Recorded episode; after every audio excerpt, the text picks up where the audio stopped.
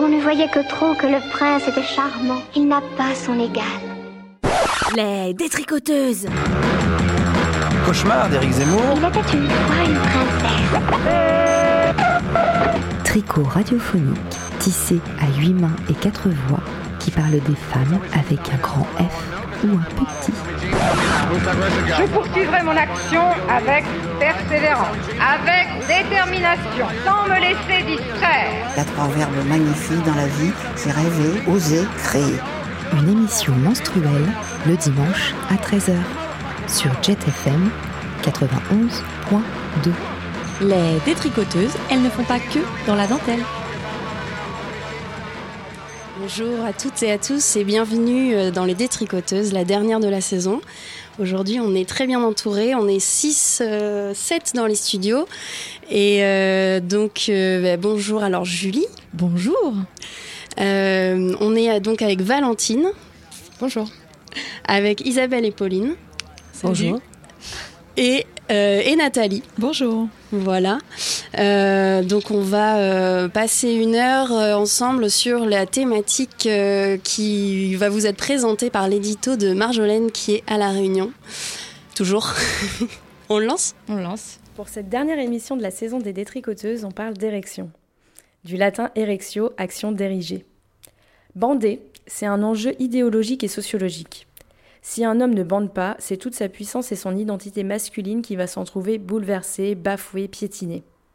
C'est honteux, dévalorisant, et ça remet forcément en cause la sexualité telle qu'on l'imagine la plupart du temps, c'est-à-dire phallocentrée sur la pénétration et l'éjaculation de l'homme. En faisant des recherches, j'ai trouvé dans les synonymes du mot érection le mot fondation. Et je me suis dit que ce n'était pas un hasard si l'év- si l'élévation du sexe masculin est considérée comme un acte fondateur de nos identités de genre. En quelques mots, t'es pas un mec si tu bandes pas. Derrière le mot érection, on retrouve tous les attributs qu'on associe à la virilité. Ce n'est pas pour rien qu'on parle de bander dur ou bander fort. L'érection serait donc une démonstration de force, de robustesse, de fermeté, voire d'autorité. Quand on sait ça, on peut d'ailleurs très facilement faire un rapprochement entre érection et capitalisme. On érige des gratte-ciel pour dégager une certaine puissance.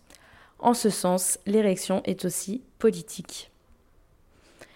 Contrairement aux hommes, une femme qui s'exprime, qui érige ses attributs, bref, qui bande, c'est proscrit. Aussi honteux qu'un sgeg tout mou, parler d'un clito rouge qui gonfle ou de tétons qui pointent, c'est dégradant. Pourtant, chaque représentation que l'on fait des corps féminins et masculins ont un sens. Quand Instagram censure des photos de tétons de femmes sans censurer ceux des hommes, cela a un sens. Quand des actes barbares tels que l'excision ou même le repassage des seins perdurent dans certaines sociétés, cela a un sens. Et quand on parle d'impuissance lors d'un problème d'érection masculine, cela a aussi un sens. Dans l'imaginaire collectif, bander, c'est avoir du pouvoir et symboliquement, des femmes qui ont du pouvoir sur leur corps, bah ça fait mauvais genre. Dans cette spéciale détricoteuse, ce qu'on érige, ce sont nos valeurs. Et ce qu'on construit, c'est cette émission, avec les créations de nos contributrices. Une émission qui donnera une fois de plus la parole aux femmes, celles qui bandent ou celles qui aiment faire bander, celles qu'on a empêchées de bander ou celles qui aiment construire des choses en bande. À vous les studios. Voilà donc la thématique qu'on va explorer euh, pendant toute cette heure-là et euh, sur laquelle nos invités se sont euh, lâchés pendant trois semaines, un mois. Alors, euh, donc, euh, on a trois créations sonores aujourd'hui euh, à écouter euh, sur cette thématique et euh, on va commencer euh, par, euh, bah, par écouter celle de, de Pauline et Isabelle. Est-ce que vous voulez l'introduire? Oui, C'est le cas de le dire. par quelques mots pour dire que c'est une variation. euh, donc c'est un texte à deux voix. Et c'est une variation architecturale et sexuelle autour de l'érection. Très bien, on en reparle après. L'aiguille, l'aiguillon, l'aiguillette, l'arbalète, l'ardillon, l'arme de l'homme, la baguette, le bâton, un bout, le bistouri, la bite, le bout de feu. Érection. Par le projet Hymen Redéfinition. Le braque-mare, la broche, le canon à pisser le clou, la cognée, le connoir, le coin, le dard, le dardillon, dont ou frère frappard. En parcourant les villes, oui, je me suis posé la question. Savoir ce qui se cache derrière la hauteur des bâtiments, derrière la course à l'ascension, la fabrique des vertiges, le gratte-ciel, quoi. Forcer la barricade.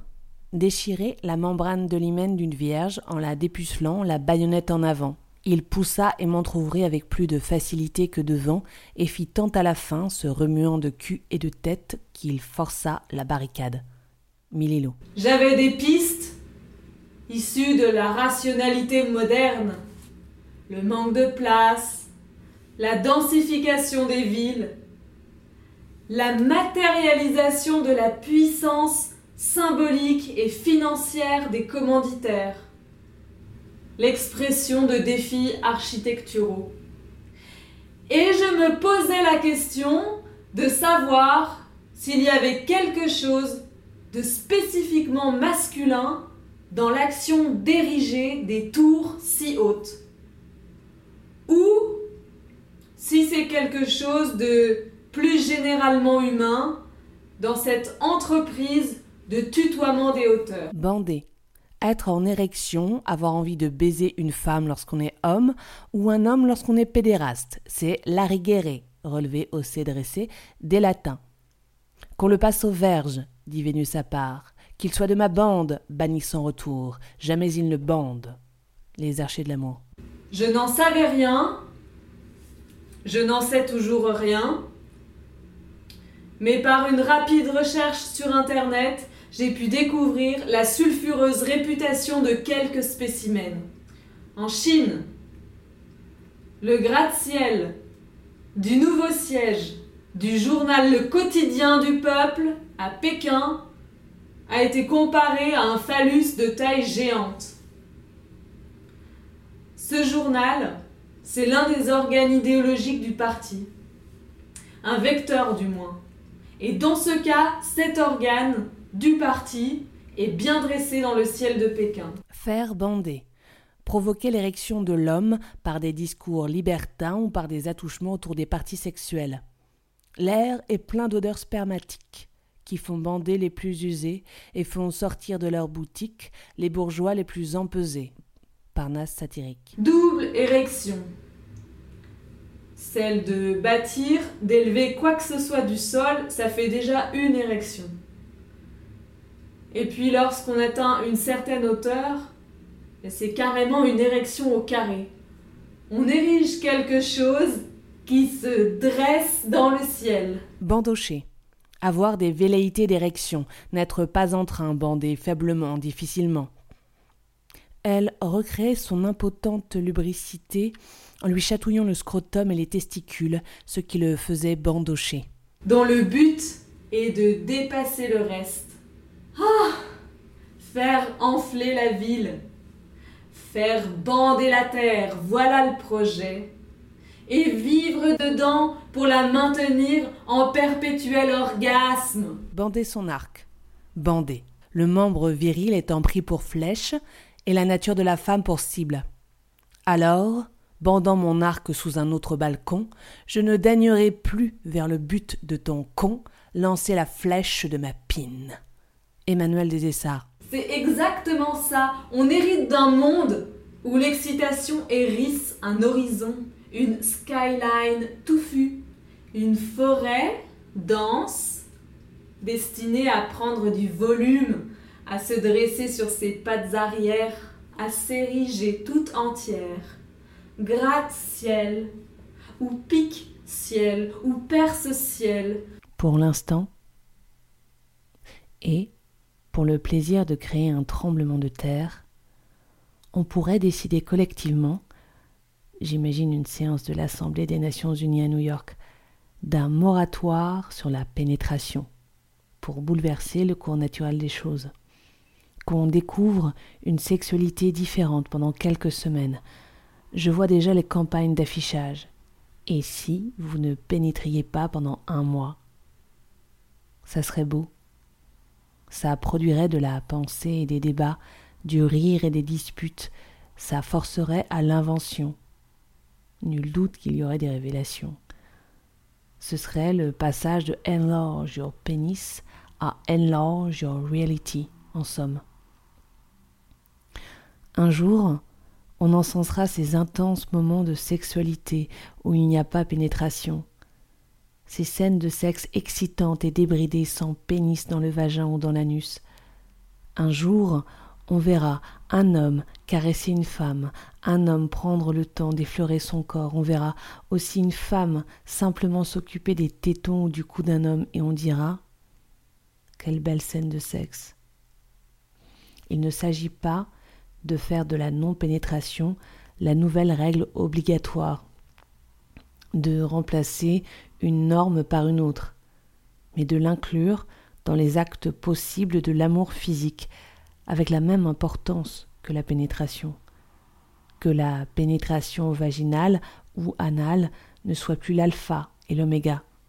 Que l'absence de pénétration ne soit pas vécue comme un échec. Détendons-nous. Donnons-nous du plaisir. Prenons-en. Le dressoir, l'engin, l'épée, la flèche, la lance, la lancette. C'était érection par le projet Hymen Redéfinition. L'outil, le pénis, le pieu, le poinçon, la pointe, la potence, la seringue, la. Vous écoutez Les Détricoteuses sur 91.2 et nous explorons le mot érection euh, à travers euh, bah, des yeux féminins, des voix féminines le prisme féminin.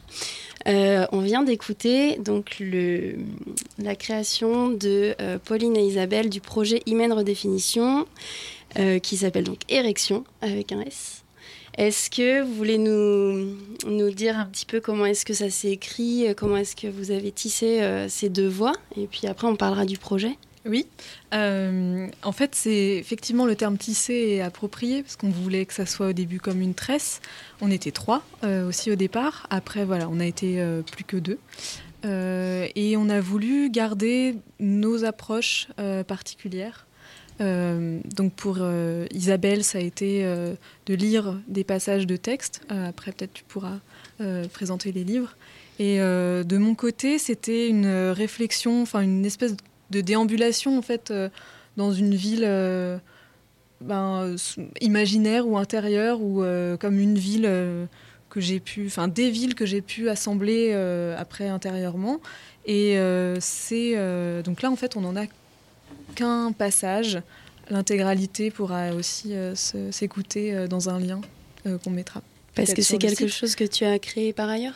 Alors euh, oui, ouais, du coup maintenant ça fait l'objet d'un autre montage. Effectivement, il y avait la contrainte euh, du temps, donc euh, ça se redéveloppe autrement en sept autres minutes.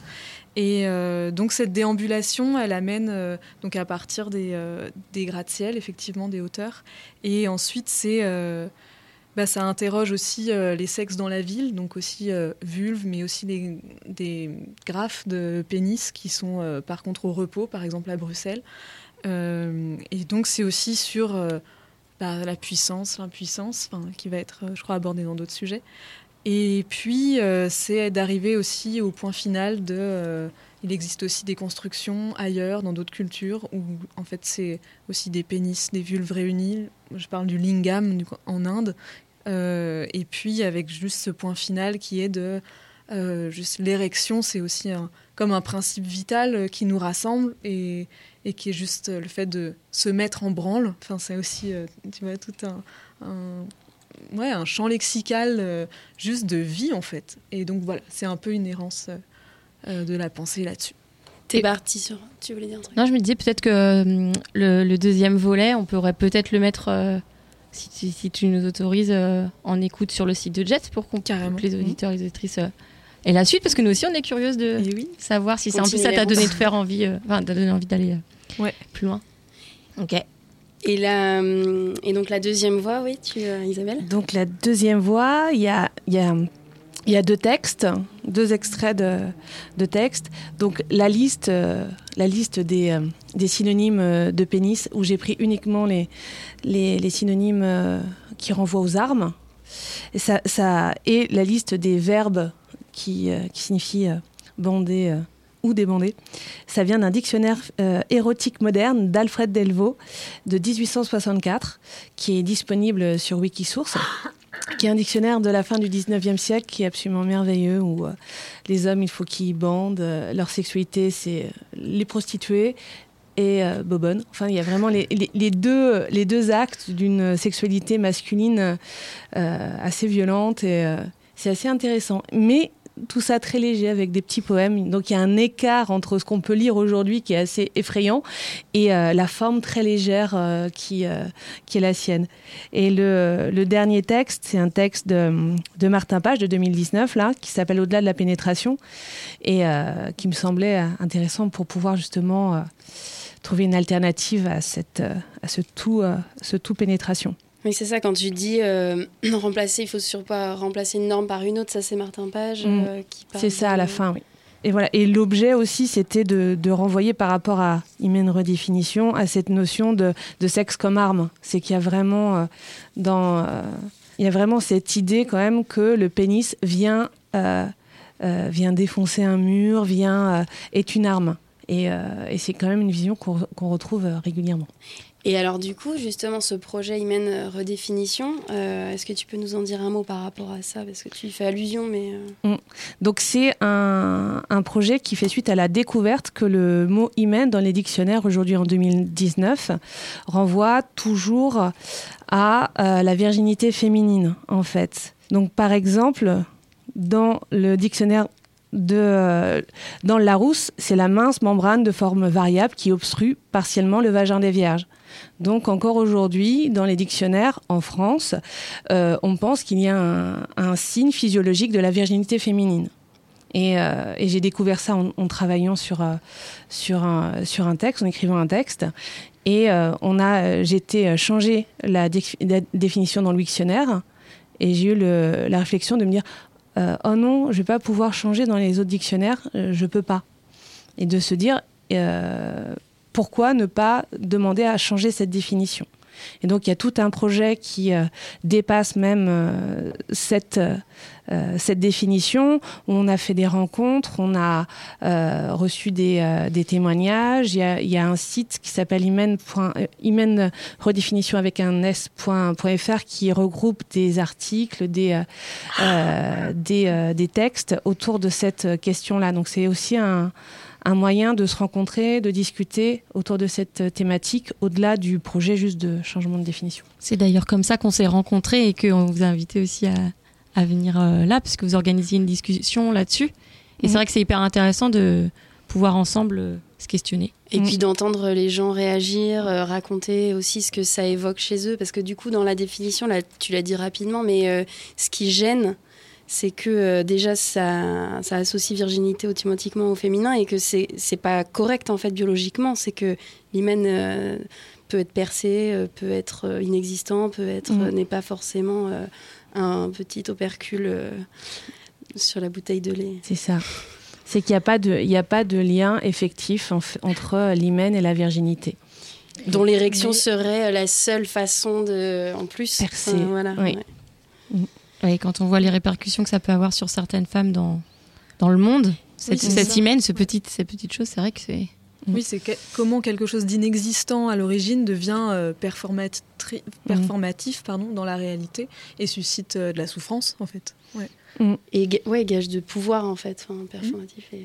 Et, euh, mm. enfin, le dégât aussi chez les hommes. Enfin, moi, je, à la discussion où on était, mm. du coup, il y avait des hommes, bah, notamment un qui exprimait des choses. il était assez chamboulé, quoi.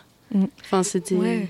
Ben oui, c'est un peu aussi un enjeu euh, de, de, ce grand projet, c'est d'arriver sur, alors euh, très euh, très doucement sur la zone de l'intime qui qui est peu mise en partage. Et donc là, c'est de à la fois avoir ce, ce champ d'expression et d'action sociopolitique plutôt, avec une définition, etc. Et puis un autre, un autre aspect qui est de bah, justement faire de la dentelle, mhm. quand même, aussi avec des, des, détricoteuses, mais euh, justement pour aller sur la, le terrain de l'intime euh, et créer des conditions euh, de sécurité pour mettre ça en partage.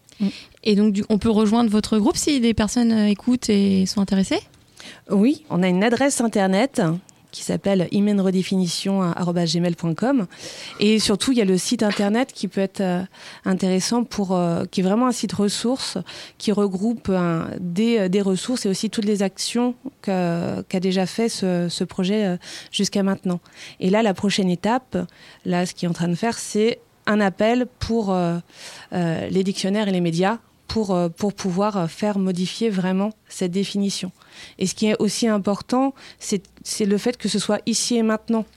Parce que dans toute, euh, on a quand même une espèce de, euh, d'obsession parfois pour euh, la société musulmane qui considérait l'hymen, qui serait elle sensible à l'hymen, l'hyménoplastie. On en, on, en, on en, entend beaucoup parler, alors que non, ces dictionnaires-là sont en 2019 dans notre, dans notre société ici et maintenant. Et quand on discute ici et maintenant avec des femmes et des hommes, la plupart des gens pensent que l'hymen a, à voir avec la virginité. Donc c'est vraiment une problématique euh, générale euh, et, actuelle. Ben, un super projet en tout cas, j'espère que vous allez pouvoir aller euh, jusqu'au bout de votre objectif. on va devoir passer à un deuxième sujet puisque le temps défile. Et c'est avec toi Valentine Oui. Donc toi, bah, est-ce que tu veux présenter un petit peu avant Non, je pense qu'on peut lancer le son, on en parlera tout à l'heure. On donne le titre juste? Ou pas, même pas euh, De mécanique et de psychologie. Eh bien, c'est parti. J'ai d'abord eu l'intention de vous parler d'impuissance.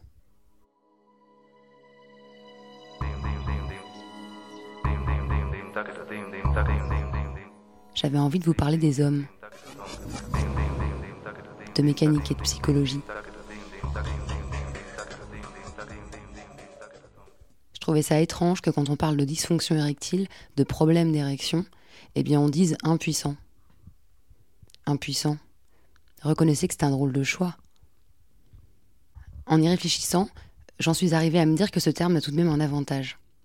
Si on parle d'impuissance, ça sous-entend tout de même qu'on reconnaît au sexe de l'homme une certaine puissance. Et c'est à ce moment-là que j'en suis arrivée à penser à notre mécanique à nous, les femmes. Premier réflexe, Google.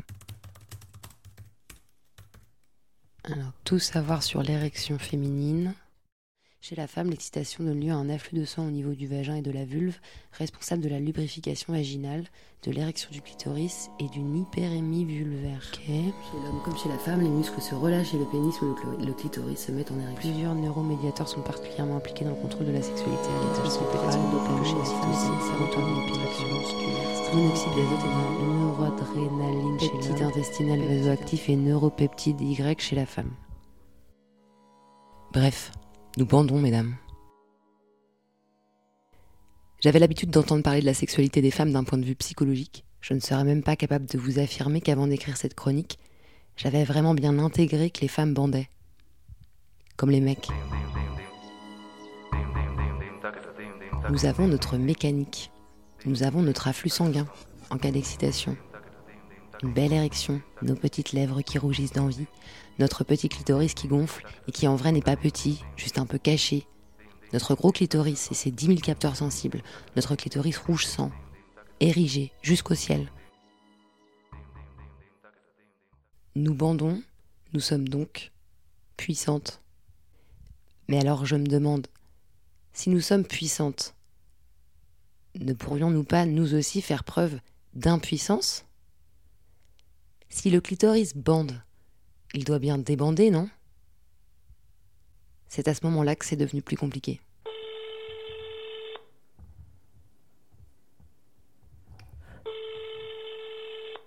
Bonjour madame, je voulais savoir si vous ou quelqu'un de votre équipe pouvait répondre à une petite question sur euh, la dysfonction érectile chez les femmes. mécaniquement, euh, c'est possible euh, d'avoir une dysfonction érectile chez la femme donc une dysfonction érectile du clitoris du coup. Exactement.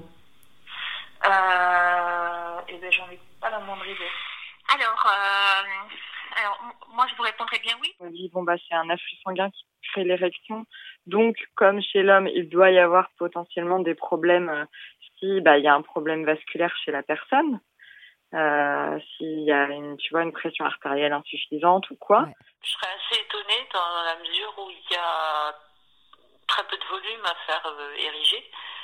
Ah, les problèmes d'érection chez les hommes sont aussi liés au volume. Il y a des histoires quand même aussi de nerfs, de nerfs érecteurs qui peuvent être lésées. Donc probablement aussi que chez la femme, le clitoris, il est relié par des nerfs. Donc en dehors des histoires de pression de sang et de nerfs qui seraient atteints, euh, je vois pas ce qui pourrait créer un dysfonctionnement de direction, hormis après tout l'aspect psychologique, désir, voilà, effectivement. C'est rigolo parce que c'est vraiment une question que, qui, qui n'est jamais venue. C'est rigolo. Faudrait peut-être en parler plutôt à quelqu'un qui serait sexologue, pour être sûr. Euh, donc pour vous répondre à votre question, alors très honnêtement, je suis pas sûre que la question soit, ait été beaucoup étudiée. En sexualité, quand on parle de panne, il va de soi pour tout le monde qu'elle est masculine. Pourtant, des femmes racontent leur panne et ce qu'elles ressentent s'apparente à celle des hommes. Les femmes bandent et des bandes aussi.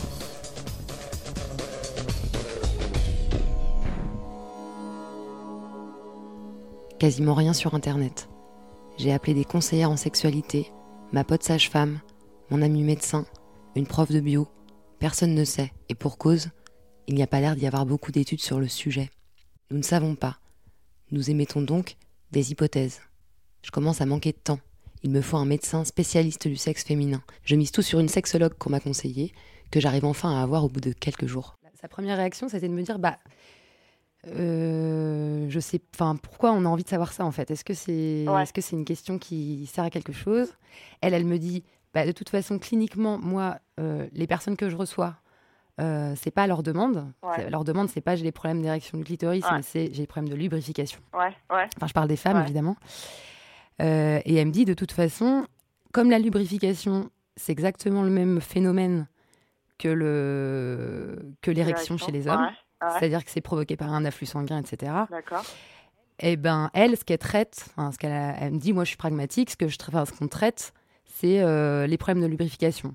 Et donc, les problèmes de lubrification qui peuvent être mécaniques, psychologiques ou les deux. La sexologue ne sait pas. En revanche, cliniquement, elle dit qu'on traite les problèmes de lubrification chez la femme d'un point de vue organique et psychologique au même titre que l'érection chez l'homme. C'est intéressant. Du coup, elle me disait, c'est presque juste de la hum, curiosité intellectuelle finalement, et elle n'est pas sûre que finalement ça soit si. Euh, J'en arrive à me demander si ma question est pertinente. Certains me rétorquent que l'homme et la femme c'est différent, que la sexualité est complexe, qu'il ne faut pas chercher à calquer ou à mettre dans des cases. Ils ont sans doute raison. Je suis dans le doute jusqu'à l'ultime rebondissement qui finira de me convaincre du contraire. Minuit 24, vendredi 5 juillet, message d'Odile Fillot, experte du clitoris conseillée par la prof de bio. Bonsoir, je n'ai pas cherché d'infos spécifiquement sur ce point dans la littérature scientifique. Je vous réponds sur le principe. Étant donné que le contrôle nerveux, vasculaire et musculaire de l'érection du clitoris est le même que pour le pénis, il n'y a aucune raison de penser que des femmes ne souffrent pas elles aussi de problèmes d'érection d'origine purement physiologique. Exemple, problème de circulation, dans le sens de l'excès d'érection au minimum, le syndrome d'excitation génitale persistante est probablement l'équivalent féminin du priapisme chez les hommes. Votre question me paraît donc très pertinente, et je me dis du coup que ça vaudrait la peine que j'aille regarder ce qu'il y a dans la littérature scientifique à ce sujet. J'ajoute ça à ma to-do list. Puisque c'est pertinent, insistons un peu, ajoutons nous aussi cette tâche à notre to-do list et donnons-nous rendez-vous pour la suite au prochain épisode.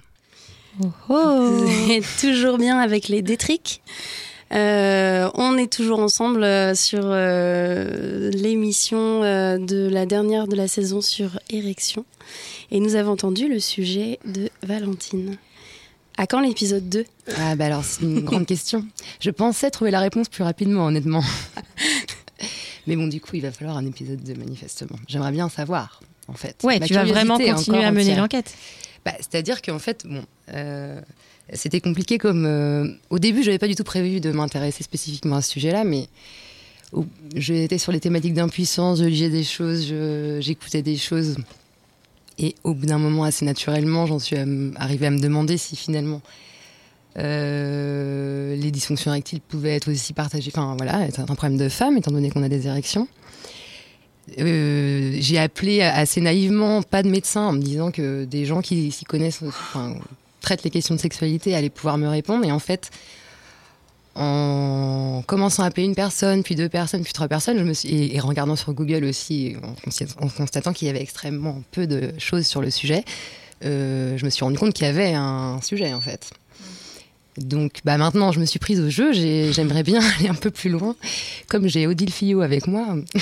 Mais parce que la question, ce serait de se demander est-ce que euh, le fait de ne pas ériger son clitoris empêche est-ce que ça empêche de jouir par exemple? Est-ce que ça empêche? Parce que ça empêche pas de faire l'amour enfin voilà est-ce que Mais en fait, il y a plein de. C'est vrai qu'au début, j'avais une première question, et puis au fur et à mesure du temps, il y en a plein qui ont découlé de cette première question, parce que effectivement, bon, il y, a la- il y, a la- il y a la question de savoir si on connaît un petit peu, le- si on connaît bien le fonctionnement de, du clitoris, enfin, en tout cas des, des organes génitaux féminins, ça c'est quand même déjà une question.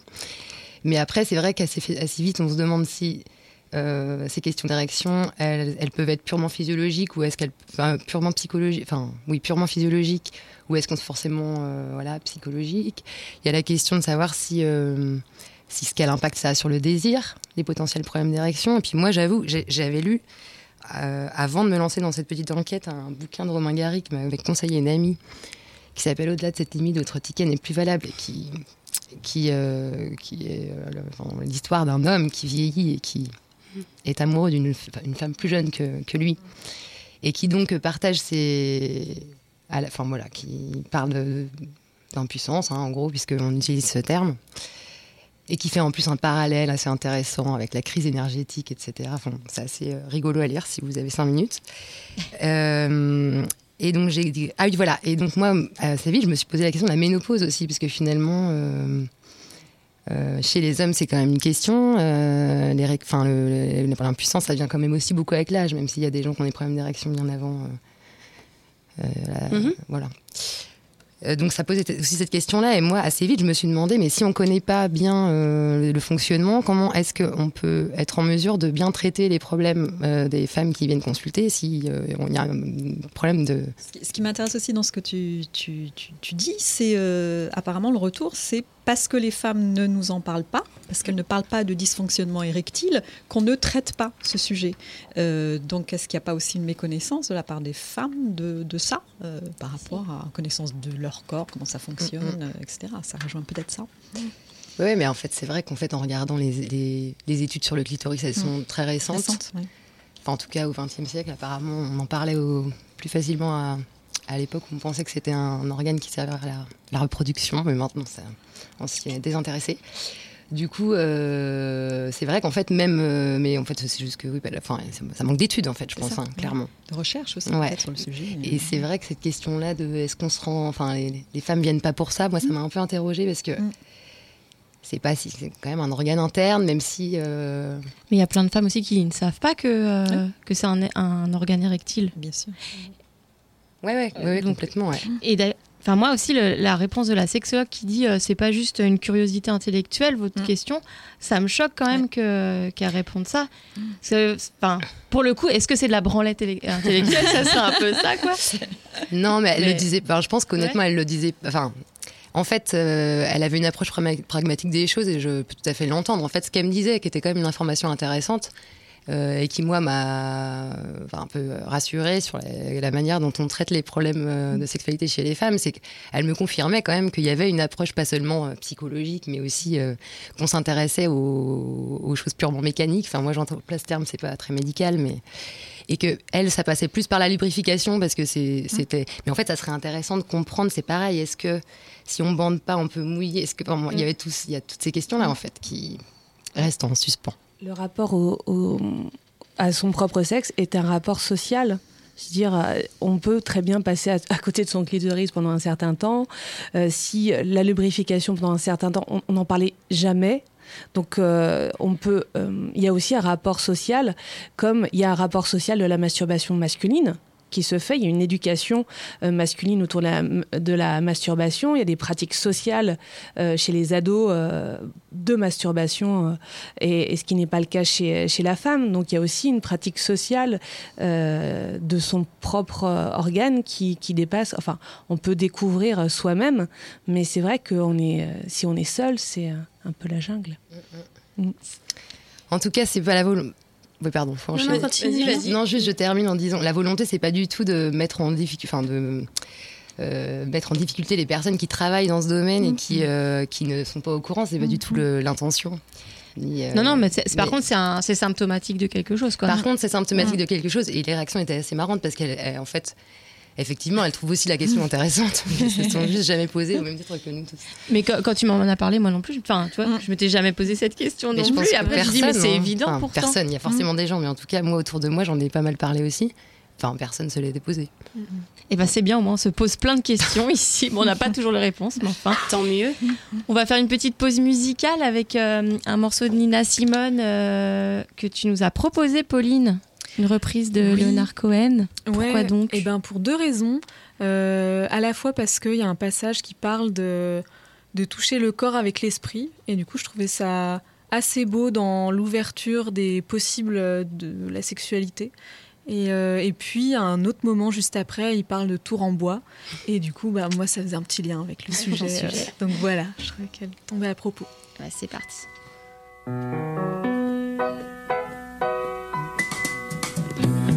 Suzanne takes you down to a place by the river. You can hear the boats go by. You can spend the night forever. And you know that she's half crazy. And that's why you want to be there. And she feeds you tea and oranges that come all China. And just when you mean to tell her that you have no love to give her, she gets you on her wavelength. And she lets the river answer that you've always been her lover.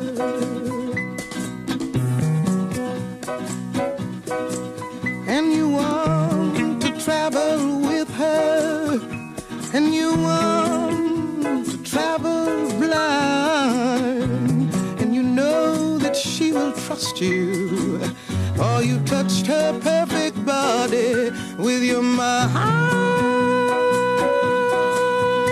yeah. Now Jesus was a sailor when he walked upon the water. And he spent a long time watching from his lonely wooden tower. And when he knew for certain drowning men could see him, he said, All men will be sailors then until the sea shall free them. Yeah, yeah, yeah, yeah. But he himself was broken long before the sky would open. Forsaken, almost human. He sank beneath your wisdom like a stone.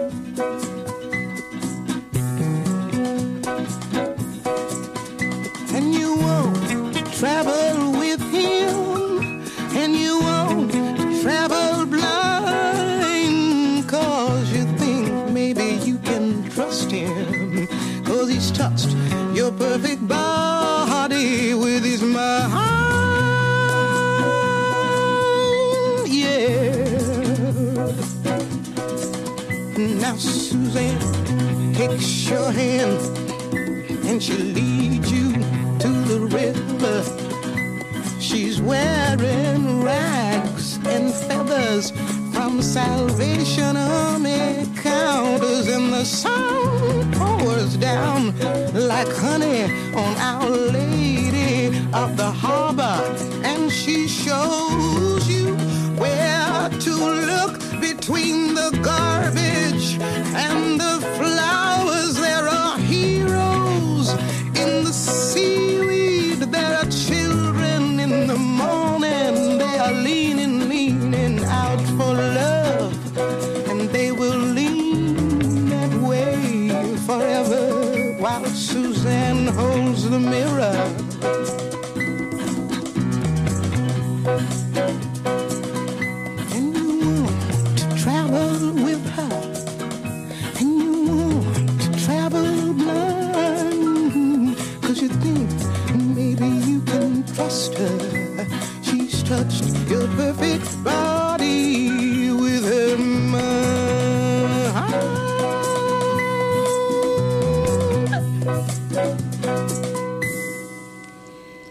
vous êtes toujours dans l'émission des détricoteuses sur Jet FM. On détricote le mot érection.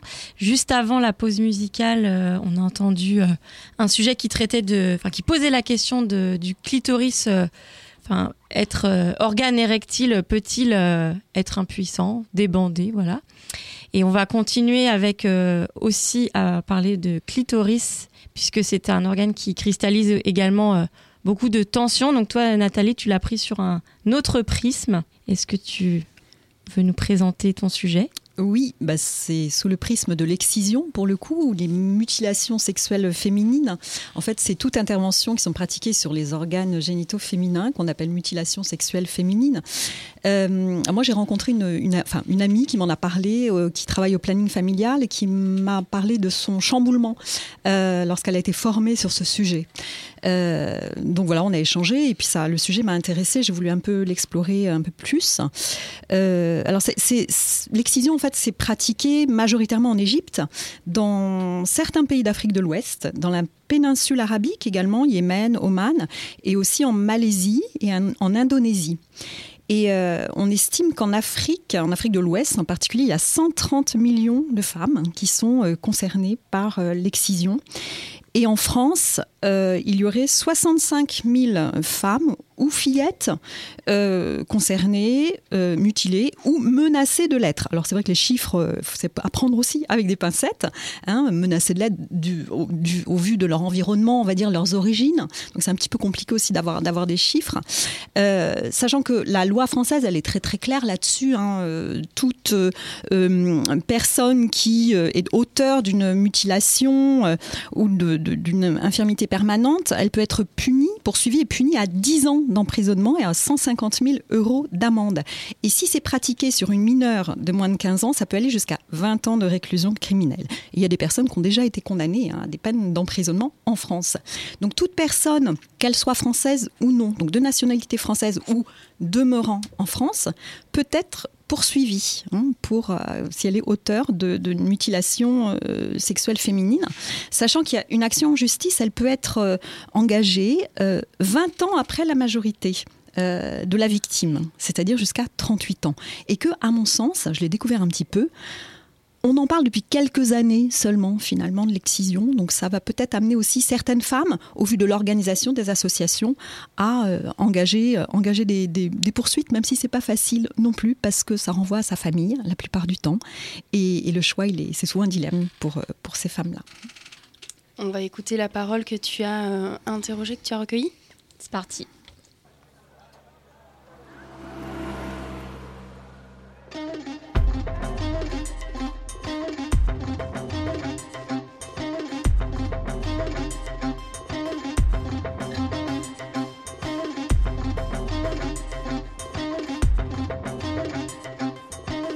Il y a des hommes qui pensent que les femmes, elles ne peuvent avoir de plaisir que grâce à eux. Enfin, ceux qui ne voient pas plus loin que le bout de leur queue, ce qui rend leur champ de vision très limité, 18 cm au mieux quand ils sont en forme. Il y a des hommes qui pensent même que quand les femmes ont du plaisir sans eux, c'est démoniaque, c'est vicieux, c'est sale, c'est boucha, shamlish, lamnouk, haram, shuma. Et ils ont trouvé une solution miracle pour nettoyer cette tache posée sur leur virilité, ôter à la femme son organe de jouissance. Pourtant, il était là, peinard, il ne demandait rien à personne, le pauvre Clito, et clic, un coup de ciseau, et son compte est réglé, disparu de la sphère du monde des plaisirs. On remet les choses à leur place, on rectifie la nature, qui nous a si bien dotés, nous les femmes. Et étrangement, ce sont d'autres femmes qui les tiennent, les ciseaux, femmes qui transmettent la servilité volontaire. Mamasta Touré vient de Guinée. Elle vit à Nantes depuis 2013 avec ses enfants et son mari. Chaque année, c'est les gens qui viennent, toute la journée, ils veulent faire excision jusqu'à 30 personnes. En plus, une seule couteau. C'est pas deux couteaux, c'est une seule couteau. C'est pas une lame, c'est pas une ciseau, c'est une couteau. Du coup, j'ai été là-bas, ils m'ont tabassé, ils m'ont tombé, je n'ai même pas vu. Ils m'ont attrapé directement pour attacher mon visage. Je ne vois pas c'est qui, parce que j'ai déposé, j'ai dit à la dame, tiens, ma grand-mère, elle a dit que je te donne ça, je te rapporte ça. Donc, du coup, elle a récupéré ça. J'ai dit que je me retourne, ils m'ont rattrapé. Je ne savais même pas, ils ont attaché mon, mon, mon visage, je ne vois personne. Il y a des gens qui sont assis dans mon poitrine, il y a des gens qui sont prendre ma main, il y a des gens qui prennent mon deux pieds là, l'autre prend l'autre côté, l'autre prend l'autre côté, je ne savais même pas. Donc j'ai entendu qu'ils sont en train de faire mon pouls, j'ai entendu le bruit de mon pouls, j'écris, j'écris, mais ils m'ont attrapé ma bouche, je ne peux pas crier quoi. Il y a des gens qui sont assis dans mon poitrine, il y a des gens qui m'attrapent ma bouche là, je ne peux pas. Mon jeu, là, ça attrape, euh, ça, c'est, je ne vois personne. Donc jusqu'à ce que j'ai crié, crié, crié, j'étais fatiguée. Le temps que je suis fatiguée, ils ont fini, ils m'ont ils m'ont levé, j'étais levé comme ça, je ne peux pas m'arrêter. Mon pied, ça tremble. Tout mes corps, ça tremble, quoi. J'ai en train de pleurer, pleurer, pleurer. Après, j'étais à la ils m'ont pris. Je ne peux pas marcher, ils m'ont pris comme ça pour aller à la maison. Mais ce n'est pas moi seul qu'ils m'ont fait. Ils m'ont fait moi parce qu'ils ont dit que, je sais pas, que moi, je sais pas qu'est-ce que j'ai expliqué, quoi. Donc, ils m'ont fait ça avec ma sœur Zmiel, parce que comme nous, notre maman, il n'était pas là-bas. Ils ont divorcé avec mon père, euh, ça fait depuis à l'âge de 10 ans. Et 8 ans, 10 ans comme ça. Donc, du coup, les problèmes là, ça, nous arrive à l'âge de 12 ans comme ça. Donc, du coup, ils m'ont attrapé moi avec ma soeur. Ma soeur aussi, ils ont fait pareil. Parce que si tu as des parents là-bas, il y a des choses qu'ils ne font pas. C'est mon premier enfant, c'était difficile pour avoir. C'était très, très difficile. C'était très, très difficile. Ça aussi, c'est des, des, problèmes d'accouchement. Quoi. M'ont parlé ça, les médecins m'ont parlé ça, l'opération, mais bon, on a, on a des rendez-vous. Moi, j'ai des rendez-vous avec le médecin parce qu'on a fait une opération, mais ce n'est pas bien fait. Donc, du coup, on a un autre rendez-vous aussi. Il y a des pays qui ne le font pas. Il y a des pays qui le font, je sais. Mais nous, je ne sais pas qu'est-ce que je vais essayer? Même au pays, Guinée aussi, il y a des gens qui ne le font pas. Ce n'est pas leur coutume. Et ils préfèrent euh, chose leur peau, mais ils ne font pas l'excision. Donc au pays aussi, ils, ont enlevé, ils vont enlever ça pour que toi, tu peux avoir les plaisirs. Même si ton mari te laisse là-bas, tu peux laisser jusqu'à 10 ans, 15 ans, tu ne penses même pas à un homme. Tu as vu? Alors que ce n'est pas normal. Tu ne peux pas vivre comme, comme ça, comme... Vos filles, vous leur en avez parlé de votre histoire? Non. Pourquoi? Parce que j'ai honte de le parler, oui.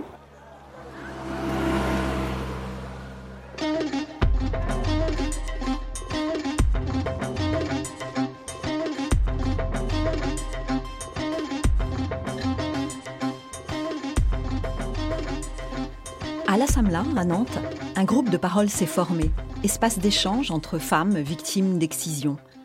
Mam Keita a animé ce groupe pendant plusieurs années. On a mis en place comme ça une fois par mois, tous les jeudis du mois, de 14h à, 16h. Donc on venait, on, discutait de tout et de rien, mais c'était quand même intitulé Excision. Et dans euh, ces groupes de parole-là, les femmes, ça libérait la parole. Donc les médecins même avaient constaté dans les consultations, c'était plus difficile de parler de ces sujets-là. Il y en a même qui disaient non, on n'est pas concerné. C'est l'ordre de l'intimité. Donc du coup, pour eux, c'est quelque chose qui a, qui a, été vécu dans l'intime et qui suppose que, entre guillemets, les gens qui viennent d'ailleurs n'ont pas fourré leur nez. Euh, dans... Et ce que j'ai vécu, moi, de mon, de mon expérience, on ne parle jamais de cela. Parce que déjà, quand l'excision est pratiquée, on, on, nous dit de ne pas en parler. C'est quelque chose qui nous concerne, nous. Et de ne pas parler en non-initié. Quelqu'un qui n'est pas initié n'a pas le droit de savoir ce qui s'est passé là-bas. Et là, quand on a commencé, c'est comme si on avait libéré les gens. Et ça parlait, ça parlait, ça parlait. Après, des explications des médecins, et puis que les gens aussi euh, dans leur vie sexuelle ont vu qu'il y avait plus d'inconvénients que d'avantages. Donc, ben, tiens, ça fait un déclic pour tout le monde, y compris moi. Parce que moi, j'ai jamais eu cette discussion personnelle ou avec des copines, non. Mais comme elle dit qu'elle a appris de moi, mais moi aussi, j'ai beaucoup appris. Parce que la sexualité, on n'en parle pas déjà même dans les familles. Entre copines, on n'en parle pas. Donc, euh, on découvre comme ça. Et Mhm. puis voilà, et des fois c'est des copines qui vous expliquent, même si on a ses menstrues, mais Mhm. c'est pas la maman, c'est pas la tante. L'excision est antérieure à toutes les religions monothéistes, hein. Que ce soit le christianisme, le, les trois autres, hein, euh, chri- euh, oui, Judaïsme, judaïsme, tout, tout, ça n'existe nulle part. Mhm. Donc c'est juste euh, euh, faciliter, euh, pour, pour, faire faciliter le message aux gens. Parce que quand les gens ne sont pas lettrés, c'est plus facile de leur dire que c'est écrit quelque part. Et comme ils ne peuvent pas aller vérifier, hmm. donc c'est vrai pour beaucoup de choses. Hein. Il n'y a pas que l'excision. Donc par le biais de, de la religion, on hmm. peut faire avaler tout ce qu'on veut aux hmm. gens.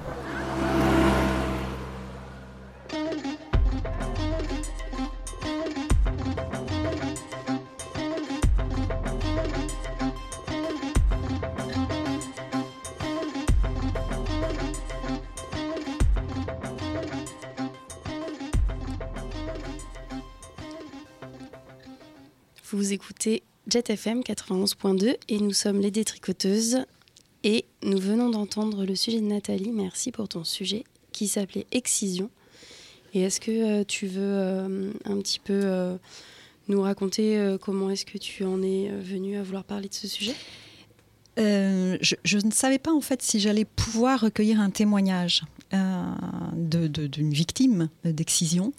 je me disais que ce serait compliqué parce que c'est quand même encore une fois du domaine de l'intime, surtout pour ces femmes victimes euh, de mutilation sexuelle féminine. Et, quand, euh, par le biais d'une amie médecin, j'ai eu ce contact, très étonnamment, cette femme, Mamasta Touré, elle a accepté de suite d'en parler. Elle a accepté de suite, en plus d'être enregistrée, euh, sachant que ça pourrait être diffusé ensuite. Euh, donc je, me dis qu'il y a un vrai besoin de, parole, euh, d'espace pour parler pour ces femmes. Et ce que l'Assemblée a mis en place, c'était ça l'idée, hein, c'est qu'il y a un groupe de parole, puisque comme le dit Mam hein, Kaita, qui est quelqu'un d'éduqué, hein, qui, qui, voilà, Mamasta, elle est quasiment illettrée. Hein, elle, avait très peur d'ailleurs parce qu'elle dit je ne parle pas bien français, donc est-ce que je vais pouvoir dire, est-ce que ça va pouvoir être compris? Euh, et, ce groupe de parole à, la Samla a libéré beaucoup de choses, je pense, euh, au-delà et sur la place de la femme aussi, euh, au, sein de ces, couples, hein, du couple, et sur leur rôle aussi en tant que femme, au-delà de en tant que mère, hein, voilà, et, plein de choses qui, qui, ont été leur ont permis de, de peut-être se dévoiler à elles-mêmes aussi. Et moi, moi, ce que je retiens, c'est que ce sont vraiment, vraiment des femmes, euh, comment dire, extrêmement courageuses, euh, puisqu'elles parlent de la honte, hein, la honte de parler. et, au final, elle, arrive à la, poser, cette parole, quelque part. Donc je la trouve extrêmement courageuse et je dirais que au, au parade de la dignité, si on peut dire, ces femmes-là, euh, elles auraient le, voilà, la première place pour moi, euh, parce qu'elles sont invisibles, hein, très souvent. Et, le fait d'accepter d'en parler, au-delà de... C'est compliqué, je pense, parce que euh, la peur aussi, c'est de désigner, on va dire, une catégorie de population qui serait voilà, prise dans des coutumes. Mais les premières victimes, ce sont ces femmes, et, elles en ont conscience. et et, elles sont accompagnées par les médecins à l'UGOMS, en particulier à Nantes, qui est l'unité de gynécologie euh, obstétrique médico-sociale à l'hôpital de Nantes, euh, où il y a des médecins qui les accompagnent. Euh, il y a des conseillères également conjugales qui les accompagnent. au planning familial, il y a ces groupes de parole à la SAMLA. Donc il y a des possibilités pour elles d'en parler. Et c'est vraiment courageux dans le sens où, comme elles le disent, on ne le fait pas d'habitude. Notre tradition, on n'en parle pas. Donc, euh, donc une fois qu'elles en parlent, après, on leur propose la reconstruction. Alors ça aussi, c'est une, une euh, technique hein, chirurgicale qui est proposée à l'hôpital de Nantes. Il y a un médecin qui la pratique. Euh, alors je ne sais pas depuis combien de temps hein, ça, existe, mais, mais c'est se, reconstruire, je dirais que c'est à la fois physiologique et psychologique pour ces femmes-là. C'est se reconstruire en, tant que femme euh, qui a le droit de vivre une sexualité, euh, on va dire, plus épanouie euh, et, et se reconstruire psychologiquement aussi hein, par rapport à ces traumas, puisque c'est un vrai trauma, un vrai traumatisme, puisqu'il s'agit de mutilation. Et elles en sont, elles, elles, elles, gardent la mémoire dans leur corps, forcément, de ça. Et la façon dont Mamasta en parle, elle, elle se souvient de chaque détail de cette journée. Elle avait 12 ans en plus, hein, donc euh, voilà, c'est d'autant plus important pour elle de, d'en parler. Mm. Il y, a un film là-dessus, euh, toi qui aimes le cinéma en plus, euh, qui s'appelle L'homme qui répare les femmes. Oui. Tu l'as vu? Non, je ne l'ai pas vu. Non, moi non plus, mais je pense Congo. Ouais, c'est c'est c'est à voir. c'est à voir. Ouais, ouais. C'est un documentaire. ouais, un documentaire. Ouais, ouais, oui, oui, oui. Ouais, ouais. Je, je pourrais pas en parler plus que ça, par contre. Ok. Et le, le, groupe de parole dont tu parles, il existe toujours? Il n'existe plus, alors pour diverses raisons. Euh, cependant, les, femmes, quand elles arrivent à l'UGOMS et qu'elles euh, ont, les médecins voient qu'elles ont besoin d'être accompagnées, elles peuvent être dirigées vers la SAMLA, vers euh, Mam Keita, qui est interprète en fait hein, dans plusieurs langues d'Afrique de l'Ouest. Et, à cette occasion, elle peut aussi proposer un accompagnement, pour le coup, individuel sur ces questions de sexualité avec, avec ces femmes. Et ce qu'elle disait aussi, ce qui est intéressant, c'est qu'il y a plus de plus en plus de couples qui, viennent la voir, comme quoi euh, les choses avancent aussi. hein. Il y a un problème qui, qui, euh, qui, voilà, le, le couple, au sein du couple, il voit bien. Et, et, et me le disait, elle me dit, mais c'est aussi pour mon mari, ça je l'ai pas, pas, voilà, choisi ce passage-là, mais il disait, je vois bien qu'il y a quelque chose qui va pas, et, mon mari aussi, il voit bien qu'il y a quelque chose qui va pas. Donc, euh, euh, s'emparer de la question. au sein du couple, ça, ça se fait, ça commence à se faire. Et toi, quand tu l'as hum, interviewée, elle était euh, donc dans ce processus de reconstruction ou c'est euh, Alors en fait, elle, avait, elle a fait une première opération et euh, voilà, ça va continuer. Il y a le suivi, bien sûr, et il y aura peut-être une deuxième opération à suivre. Parce que tout dépend de la façon dont ça a été pratiqué au départ. Et dans son cas, apparemment, ça a été voilà, très, très, très douloureux et donc c'est très compliqué aussi à, à reconstruire. Donc ça va prendre du temps. Et, et donc toi aussi, tu as envie d'aller un peu plus loin euh, sur le sujet? Oui, bah oui, ça a ouvert des portes incroyables par rapport à ces femmes. Et puis, euh, et puis je me dis, euh, voilà, il y a ce médecin chirurgien reconstructeur que j'ai envie d'aller voir et interviewer. Donc j'espère bien que à la rentrée, on va pouvoir s'atteler à, un- à un sujet, on va dire, à appro- approfondir davantage ce, ce sujet avec d'autres d'autres accompagnants. Et ben en tout cas, vous serez toujours les bienvenus dans les détricoteuses si vous faites d'autres sujets sur ce sujet ou sur d'autres choses, puisqu'on appellera encore à contribution l'année prochaine. C'est déjà bientôt la fin de l'émission. Euh, juste dire que bah donc euh, là, on fait une pause pour août, mais qu'on revient en septembre. euh, toutes les quatre, les détricoteuses, pour une émission autour du mot valise, pour faire écho aux vacances, mais peut-être que ça aura pas du tout à voir avec ça. Et on fait un appel pour octobre. Alors, on n'a pas encore les dates précises puisqu'on attend la grille définitive de la saison prochaine, mais pour octobre, autour du mot correspondance. Donc, si euh, vous, euh, chez vous, euh, vous êtes inspiré, n'hésitez pas à nous contacter pour venir partager une petite réalisation. Il y aura trois places, comme, comme d'habitude. Et puis, cet été, si vous voulez quand même continuer à faire de la radio et du féminisme, on vous conseille et invite à aller aux rencontres Radio Rageuse. qui est un enfin Radio Rageuse, c'est un collectif de d'émissions radio féministes. Euh, elles organisent une rencontre du jeudi 29 août au dimanche 1er septembre et euh, c'est l'occasion d'échanger, créer, euh, réfléchir, euh, pratiquer. Et il y a une thématique qui est cette année qui est gilets jaunes et bottes de cuir. Donc euh, tout un programme, on peut y voir euh, quelque chose d'assez politique euh, derrière. Est-ce qu'on t'y verra, Julie? Je sais pas, j'hésite. Je, vais voir si mon emploi du temps me... Ah oui, c'est euh, près de Grenoble, dans un super endroit euh, en pleine montagne et tout. C'est magnifique. En plus, apparemment, je suis jamais allée, mais ce qu'on m'a dit. Donc voilà, donc c'est plus pour les personnes qui pratiquent la radio, mais, euh, mais voilà, c'est ouvert et ça a l'air d'être une chouette rencontre. Voilà, est-ce qu'il y avait d'autres infos? Est-ce que vous avez des infos à passer pendant qu'on est là? Actu. Actu? Non. Hymen redéfinition, vous avez une rentrée?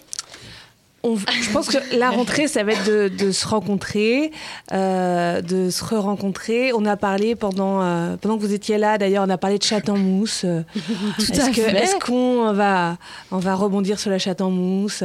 Donc on verra, on va se faire une petite réunion de rentrée pour, euh, pour voir les envies euh, et la suite. Et bonne transition parce que je l'ai pas dit d'ailleurs, mais donc Chat en mousse, vous pouvez, si ça vous intrigue, vous ne savez pas ce que c'est, c'était un des premiers sujets de la première émission des détricoteuses. Et tout l'été, on est rediffusé tous les dimanches à 13h toute la saison. Donc vous pouvez tout réécouter. Et voilà, on va se quitter. S'il n'y a rien d'autre Ouais, à dire. Nathalie, tu as choisi un autre morceau pour euh, clore cette émission. Est-ce que tu as deux mots à dire? alors c'est c'est une, une chanson de la superbe, magnifique Fatoumata Diawara, euh, chanteuse malienne. Je ne sais pas si vous avez entendu son album avec M, euh, dernier album autour du Mali.